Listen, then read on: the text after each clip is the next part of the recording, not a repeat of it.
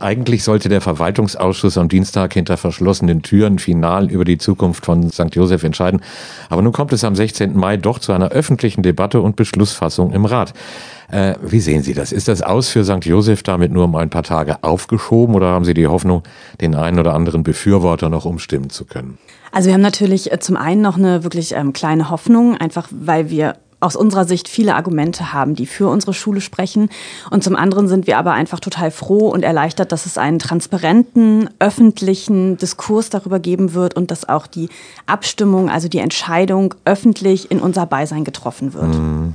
Sie haben sich als Elternvertreterinnen mehrfach sehr offensiv zu Wort gemeldet, seit die Pläne bekannt wurden, unter anderem mit mehreren Demos, mit einer Online-Petition. Wie bewerten Sie denn die Stimmungslage in der, sagen wir mal, neutralen Bevölkerung? Also die Stimmungslage ist, glaube ich, ähm, gemischt. Wir bekommen tatsächlich viele Rückmeldungen von Personen, die sagen, oh wow, so eine tolle Schule, die muss erhalten bleiben. Ähm, ich kenne jemanden, der war selber dort. Gerade gestern hat ähm, meine Nachbarin mich angesprochen und sagte, mein Mann war vor 50 Jahren auf der Schule. Und das sind natürlich so Sachen, es sind ja Emotionen damit verbunden. Schule ist ja immer ein emotionales Thema. Das ist ja nichts, was man rational mit Zahlen berechnen kann. Da geht es um Kindheit, da geht es um Werte, da geht es um Erlebnisse und halt um ganz viel Emotionen. Und ähm, uns begegnet das Thema schon häufig. Also ich persönlich werde auch oft darauf angesprochen. Ähm, ich treffe auch immer wieder auf Leute, die sagen, hm, davon habe ich noch gar nichts gehört. Aber wir merken schon, dass auch unsere Arbeit, ähm, unsere, unser Kampf, dass der auch schon ähm, ja, Aufmerksamkeit auf das Thema bringt, definitiv. Oh. Sie haben eben äh, Ihre Argumente angesprochen, dazu kommen wir gleich. Noch ganz kurz vorher, wie sieht das eigentlich mit den Lehrkräften an Ihrer Schule aus? Sind die auf Ihrer Seite? Ja, natürlich. Ja, auf jeden Fall. naja, man könnte jetzt meinen zum Beispiel, okay, äh, wenn die alle übernommen werden an der anderen Schule, dann tun sie sich da vielleicht leichter. Da, dazu ganz, ganz wichtig es wird immer von einer Zusammenlegung gesprochen. Ja. Ähm, man muss sich das mal vorstellen. Wir haben eine zweizügige Grundschule und eine einzügige Grundschule. Und wir legen diese beiden Schulen zu einer einzügigen Grundschule an einem einzigen Standort zusammen. Das ist keine Zusammenlegung, das ist eine Schließung. Es wird keine weitere Klasse dort geben. Also okay. wir wissen nicht, was mit den Lehrkräften passiert, aber es wird an der Schule wahrscheinlich keinen Bedarf an groß mehr Lehrkräften geben, weil dort keine weiteren Klassen entstehen. Frau Schiprit, die Stadt hat ja durchaus stichhaltige Argumente für ihr Vorgehen. Sie verweist generell auf die gesunkene Zahl katholischer Schüler. Und warum es ausgerechnet St. Josef treffen soll, begründet sie damit, dass dort keine Ganztagsbetreuung möglich ist, anders als in der Grundschule hinter der Masch. Was haben Sie dem entgegenzusetzen? Ich habe mich äh, bei der Kirche eingebracht, sämtliche Pfarrer angesprochen, den äh, Domkapitular Herrn Tenge ähm, und habe gebeten, das Gemeindehaus nutzen zu dürfen für unsere Schule, denn das wäre eine Möglichkeit für die Ganztagsbetreuung bzw. Mensa-Nutzung für unsere Kinder beziehungsweise die neuen Kinder, denn ich bin schon eigentlich raus. Ja, okay, aber ähm, was sagt denn die Kirche dazu? Wir sind im Gespräch. Okay. Nun beruft sich die Stadt ja auch mehrfach auf das niedersächsische Schulgesetz, etwa was die Quote für sogenannte Bekenntnisschulen angeht, die besagt, dass zum Beispiel in einer katholischen Schule 70 Prozent der Kinder auch katholisch sein müssen. Diese Quote kann laut Gesetz nicht einfach gesenkt werden, sagt die Stadt, und auch die Umwandlung in eine konfessionsunabhängige Bezirksschule ist demnach nicht so ohne weiteres möglich. Was sagen Sie dazu? Die Quote wird bei uns erfüllt. Genau. Wir haben 70 Prozent katholische Kinder und ähm, es wird einfach nur in Anführungsstrichen mit Kindern anderer Konfession oder konfessionslosen Kindern aufgefüllt. Aha. Bei uns passt die Quote. Genau.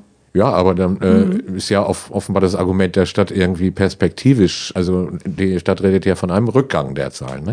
Genau, also die Quote passt 70, 30. Natürlich gibt es ähm, zum Beispiel jetzt in diesem Schuljahr weniger Kinder. Wir bekommen aber auch die Anmeldezahlen nicht transparent offengelegt. Das ist auch tatsächlich ein kleines Problem. An unserer Schule gab es immer lange Wartelisten. Wir denken, es hat auch äh, was mit Corona zu tun. Es sind Corona-Folgen. Ähm, in Corona-Zeiten gab es weniger Taufen. Natürlich ist der Rückgang an Menschen mit katholischem Bekenntnis rückgängig in der ganzen Gesellschaft, das wissen wir auch. Ähm, nichtsdestotrotz ist unsere Schule immer noch sehr beliebt, hat hohe Wartelisten und ja. bisher hatten wir kein Problem mit der Quote. Und okay. die, die Taufzahlen sind nach wie vor gut, die habe ich mir alle eingeholt. Und ähm, ja, nur durch Corona eben etwas eingefallen. Nun hat aber auch zum Beispiel der Stadtelternrat, genau wie der Stadtschülerrat, Verständnis für die geplante Schließung äh, geäußert. Sind Sie jetzt äh, mit Ihrer Sichtweise so auf Kollisionskurs? Es ist halt ein bisschen schade, wenn Entscheidungen getroffen werden, ohne mit uns gesprochen zu haben. Ähm, von beiden wurden Stellungnahmen äh, veröffentlicht, ohne dass irgendjemand von denen mit uns gesprochen hat. Ja. Es gab keinen Austausch. Ähm, natürlich äh, können wir ja auch gewisse Punkte nachvollziehen, aber der ganze Austausch, der ganze äh, Vorgang ist halt einfach total intransparent.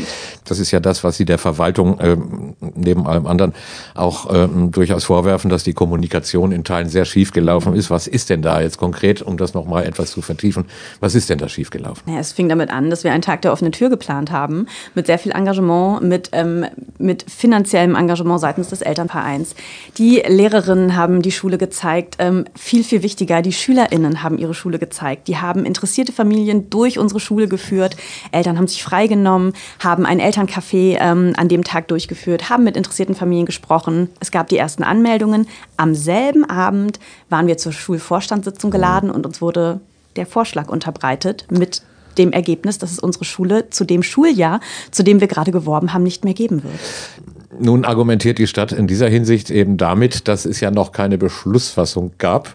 Und deswegen äh, kann man das ja noch nicht irgendwie öffentlich groß verkünden, dass die Schule geschlossen wird. Äh, Fakt ist aber auch, dass sie zum Beispiel in den Pressemitteilungen, die wir ja auch bekommen haben, was die Anmeldung fürs nächste Schuljahr angeht, äh, da ist St. Josef gar nicht mehr drin. Ne? Exakt. Da werden Tatsachen geschaffen, bevor ein Beschluss äh, gefasst wurde. Und das ist halt auch etwas, was uns einfach äh, unfassbar betroffen macht. Also ja. uns wird gesagt, die Verwaltung schlägt vor, die Politik entscheidet, aber letztendlich äh, werden Tatsachen geschaffen und ähm, die es so eigentlich noch gar nicht gab. Immerhin gibt es ja nun tatsächlich äh, so eine Art Teilerfolg. Aber die Mehrheitsverhältnisse im Rat scheinen ja klar zu sein. Ja. SPD und Grüne haben sich im Vorfeld für das Aus von St. Josef ausgesprochen. Aber sie haben durchaus auch viel Rückendeckung aus der Politik. Nicht? Zum Beispiel hat die CDU ja einen Änderungsantrag eingebracht. Ja, genau. Die sind ja selber da nicht äh, redeberechtigt sozusagen, mhm. aber äh, ihre politischen Fürsprecher werden ja ordentlich für sie trommeln. Und äh, da ist eben die Frage, ob da, äh, ob da noch ein Umschwung möglich ist. Nicht?